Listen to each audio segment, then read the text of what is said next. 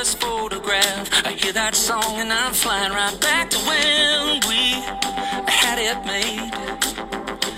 Every Friday night when the sun went down, we'd be running them streets like we owned the town.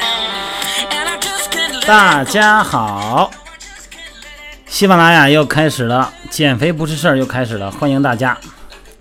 欢呼尖叫声在哪儿？哎呀，太好了！自己掌握了观众的掌声，自己给自己起哄，多好玩啊！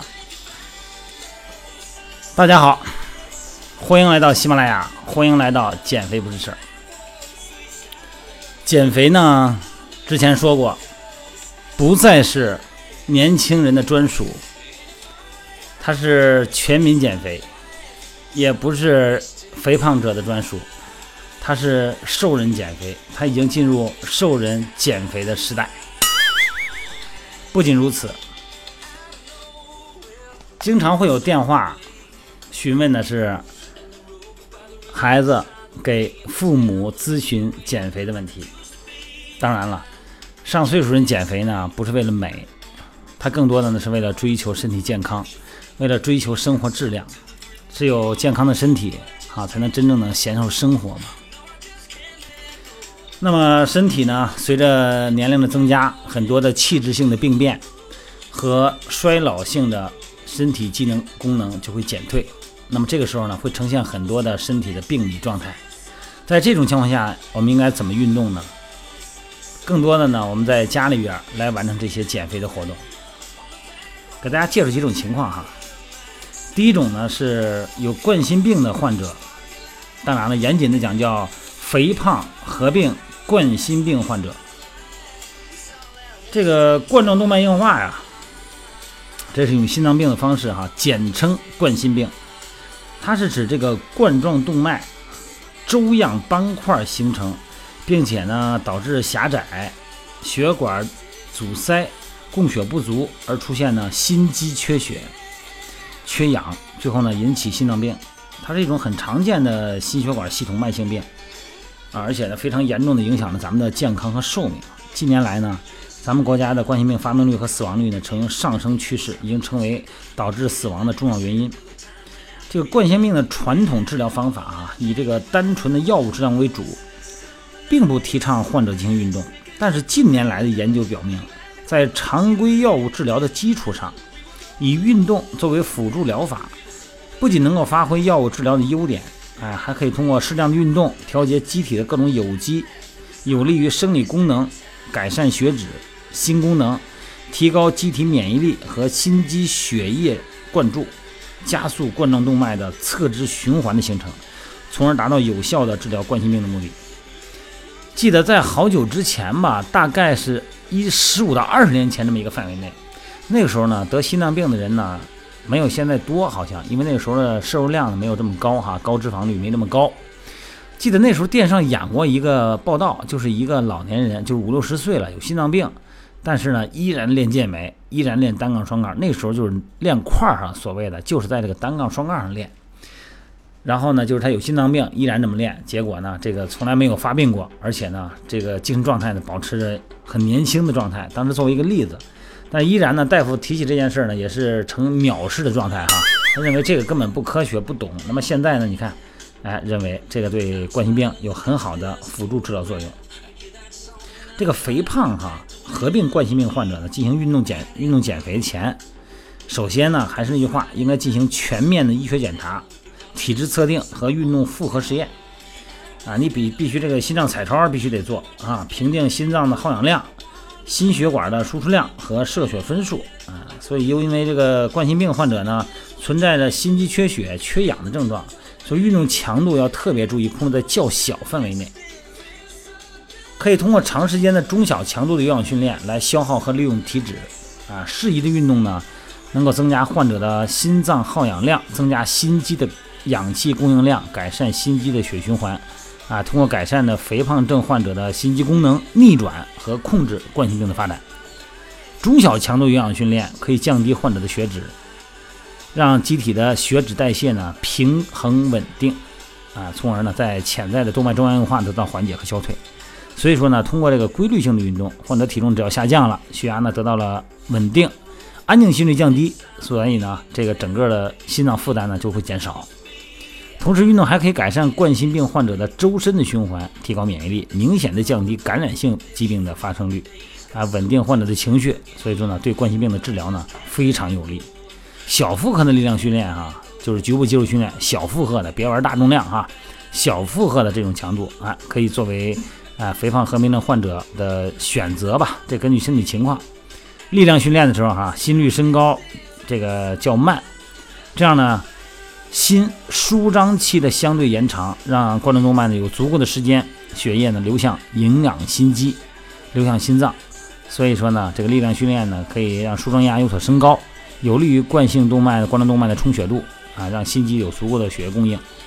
心脏肌肉收缩能力呢有提高，这样的话会有助于美搏输出量的提高。说了这绕嘴这一套啊，就一个意思，就是。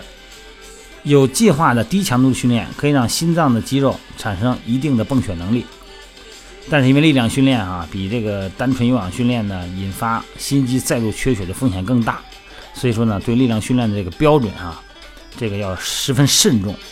你像我们减肥训练营很多有也有五十多岁的大哥哈啊，他们有这个有一些心脏不好，训练强度呢都是比较低，在力量训练的时候呢，有时候我们出于安全角色角度考虑吧，就不让他们做。这是冠心病，所以说一定要记住啊，低强度。另外一个呢，练之前一定要进行体检，进行这个具体的身体的一个筛查。再一种情况呢，就是有骨关节炎的患者怎么进行运动减肥？骨关节炎呢，也叫骨关节病，或者是退行性的关节炎。到了中老年呢，是最常见的骨关节疾病，一般呢就是膝关节、踝关节、腰椎、颈椎这些部位容易出现。尤其是咱们的膝关节，据这个数据的统计，哈，有五十五岁以上的中老年人，骨关节发病率能达到百分之四十四到七十这么一个概率。所以说，临床表现呢，就是关节疼痛，还有就是运动功能障碍。一般咱们现在目前治疗呢，呃，仅仅是针对疼痛，并没有让人十分满意的这个治疗方法啊。吃药呢可缓解症状，但是对运动功能的改善呢作用不大。关节的置换术呢，能够明显改善晚期骨关节患者的运动能力，但是呢，又出现了很多并发症。一般，而且咱们也不太愿意做手术哈，只要不影响生活的话。所以说，针对骨关节炎的康复治疗十分重要。这个时候呢，就叫什么叫运动康复。所以说，咱们说以前叫健身房哈，现在呢，这个健身房的名字呀，在咱们国内呢用了二十多年了，在国外呢已经不再叫健身房了。因为健身房好像呢比较狭窄哈，它这个目标人群呢好像只是年轻人，年轻人男的练练块儿，女的塑塑形，好像是年轻人的区域。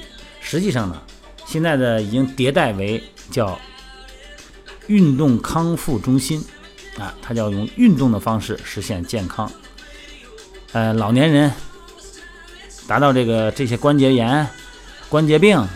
冠心病啊，病理性的一些症状的缓解和辅助治疗，小孩呢进行身体姿态的骨骼校正，那么年轻人呢当然是塑形和健美了。所以说呢，健身房的概念呢，按传统思维来说呢，就已经迭代了啊，叫运动康复中心。那这个时候呢，这个运动呢，对于治疗骨关节炎有特别积极的作用。关节的软骨的营养哈，由关节液供提供。关节在运动的时候呢，可以产生对软骨产生压缩和放松作用。压缩的时候呢，软骨的基质内的液体渗出；放松的时候呢，关节液的进入基质，反复的交替，促进了软骨的新陈代谢，为软骨的细胞提供了营养，排出了代谢废物。所以说，运动呢可以促进全身和关节局部的血液循环，有利于炎症的消退。另外一个运动呢，可以刺激软骨细胞啊，促进胶原氨基乙糖的合成。增大关节活动范围，促进关节功能，加大骨受力，刺激骨生长，增大骨密度。现在咱说老年人一说补钙哈，就各种钙啊，各种补品补钙。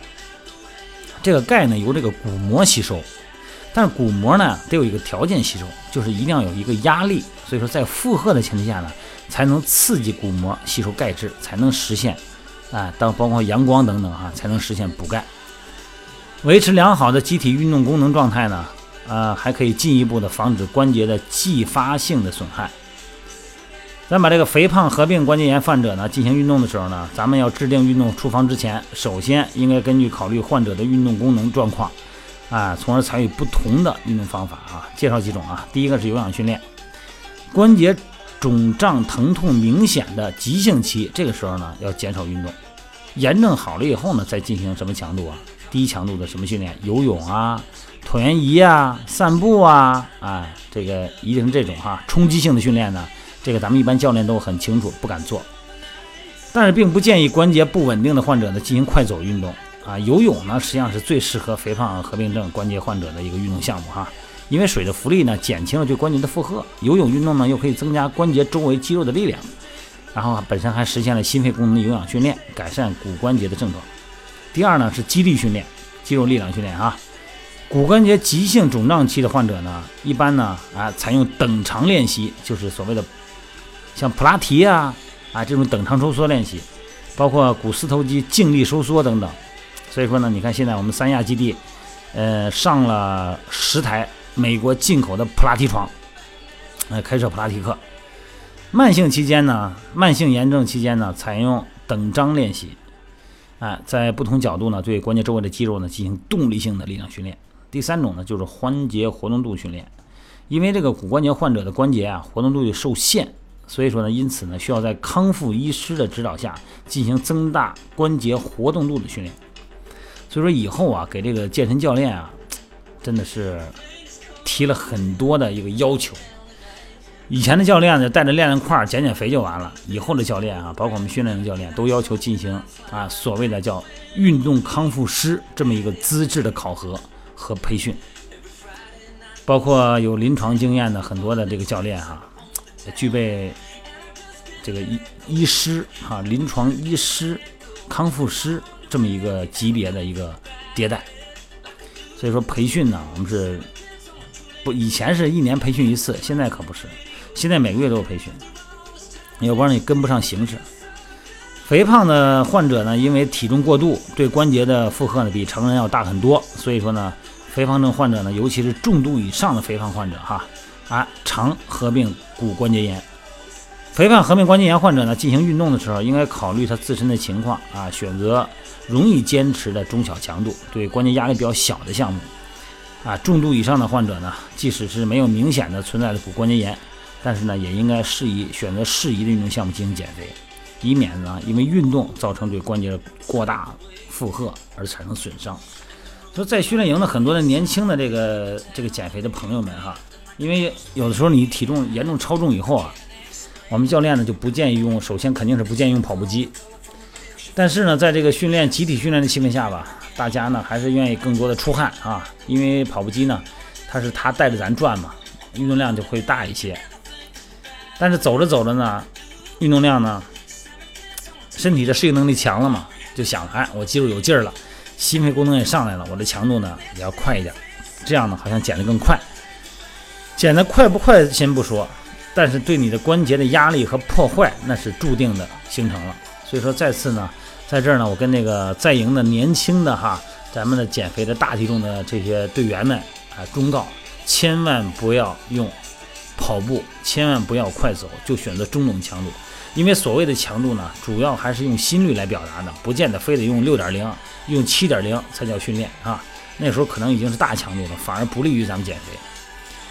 对于老年的啊上岁数的这个咱们的这个减肥的人，一定要记得，快走、爬坡、上楼梯这种运动形式一定要避免，因为你减这十斤八斤的呀，也不算多，可是呢，造成的关节损伤呢，真的是没办法弥补哈，是不可逆转的哈。好吧，今天也不多说了，今天再次祝各位呢减肥愉快，一定记得哈，运动是好事。运动减肥是好事，但是呢，如果过量了，或者是运动的方式不适合咱们的身体情况，这个好事呢就变成坏事了啊！呃，时间不早了，我录完这个我就发出去了。我看现在几点了？呃，十一点二十三了哈。录完我就把它发出去了。咱们明天再听吧，因为咱们这么晚了，洗洗睡吧，洗洗睡吧。再见，亲爱的们，再见了啊！